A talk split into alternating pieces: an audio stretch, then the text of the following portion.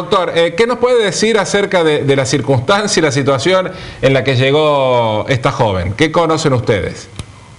Y bueno, el martes estaba de guardia, después de ver todos los pacientes, viene una chica, Estela, que trabaja en la cocina, y dice, doctor, anda una señora afuera pidiendo auxilio, ayuda, y que pase, que pase.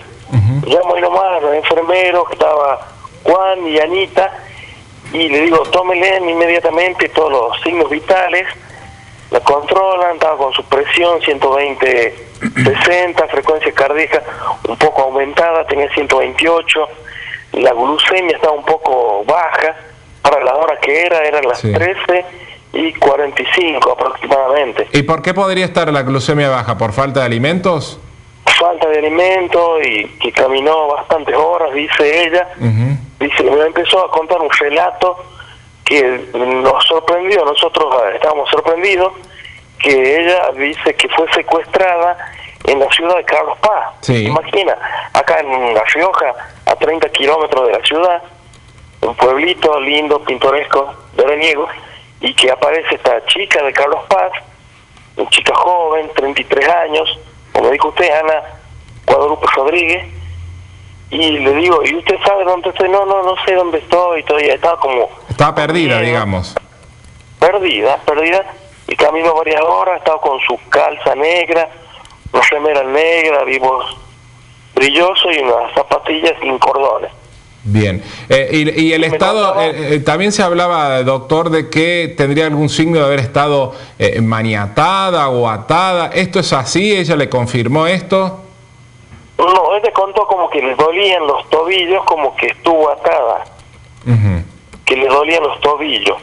Y que pudo escapar de sus captores a horas de la madrugada. Y que caminó varias horas y veía en el camino, veía como cerros Cardones, un río seco y que se llegó hasta el poblado y bueno, a pedir ayuda. Eh, o sea que ella dice haber caminado unos 30 kilómetros más o menos. ¿Así me dijo usted? No, no, no. no. Ah. Caminó 4 o 6 kilómetros, ah, algo así. Bien, eh, había logrado escapar, según su relato, de los captores.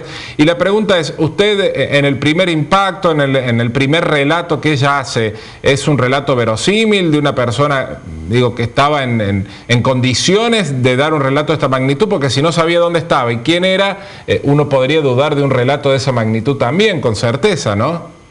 Claro, claro, era un relato coherente, que estaba en Carlos Paz, que eh, contra su voluntad que la trajo a alguien que ya no sabe quién eran sus captores, que apareció ahí y se fue caminando hacia algún lugar poblado y que, bueno, estaba ahí, tenía un poco de hambre, eh, como decaimiento y le ofrecimos algo dulce para que coma, para que tome.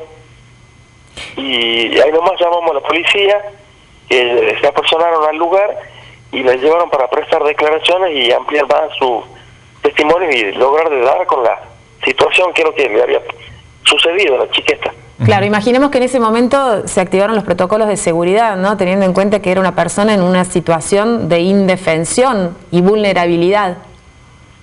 Sí, sí, hasta que se determine la causa, eh, creo que los policías me dijeron que eh, ya llamaban para la gente de trata y para un rojo para la provincia, para los que ingresaban y salían, para según sus relatos, a ver qué, qué es lo que sucedía, ¿visto? Bien. Doctor, ¿cuántos kilómetros estamos hablando desde el Sanagasta hasta Carlos Paz? ¿400 kilómetros más o menos?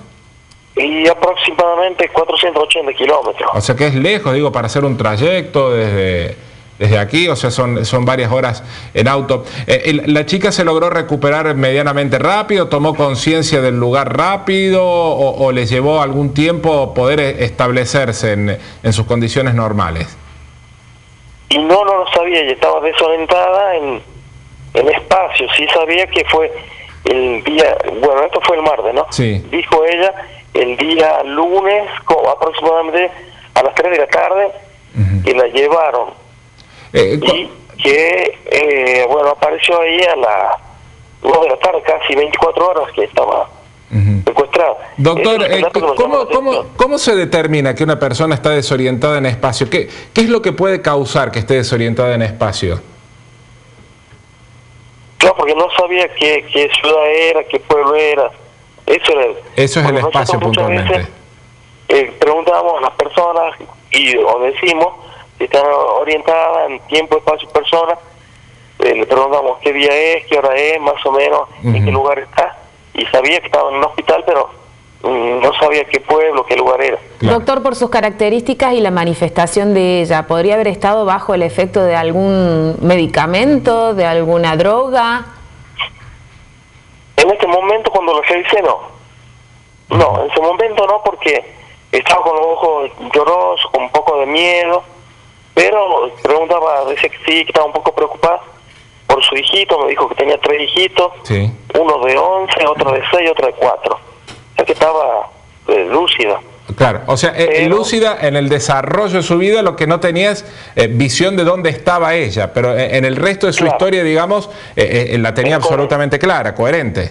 Sí, coherente lo que contaba, sí. Bien. Eh, su estado general, hablo de vestimenta, de, eh, eh, tenía la ropa rota, de, producto de alguna agresión, o estaba eh, normal, no tenía ninguna dificultad, ninguna señal en eso. No, no, normal, estaba con una calza negra, una zapatilla flúor muy colorida, pero le faltaban los cordones, eh, estaban las lenguas para afuera, Ujú. y arriba una, como le digo, una, también una remera mm, negra, un- una blusa negra con pintitas así Bien. eh, cromadas y, y muy casual, como que fue a hacer algún trámite, algo, Sí. y bueno, ¿Con signos de estar maniatada? ¿O no, no estado- le vi, no, no, no, no, no, no, no le vi. Ella decía que le dolían los tobillos como que estuvo atada, pero yo no le vi eh, signos como de... vaya. O sea, si hubiese estado atada algún signo en la piel, en, en- en- el lugar, una marca, hubiese quedado, ¿no, doctor?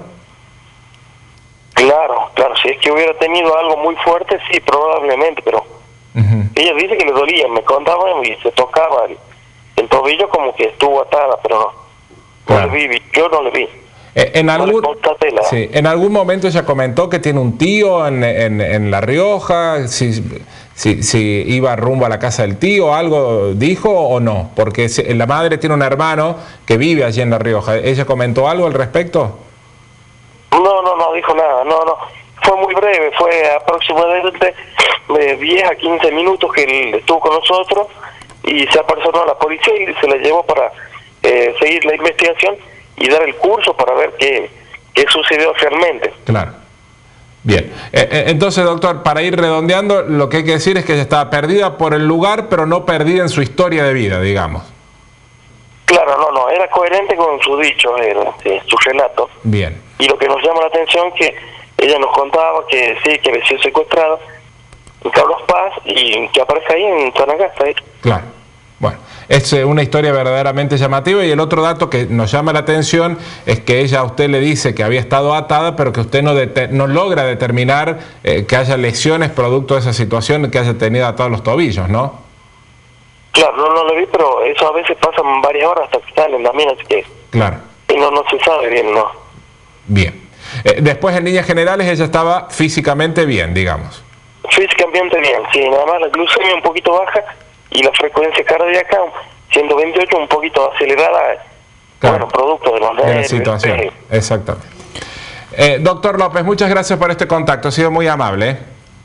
Bueno, gracias a ustedes. Que tenga buen día, hasta luego. Así estaba el doctor Rolando López del Hospital de Sanagasta en la provincia de La Rioja.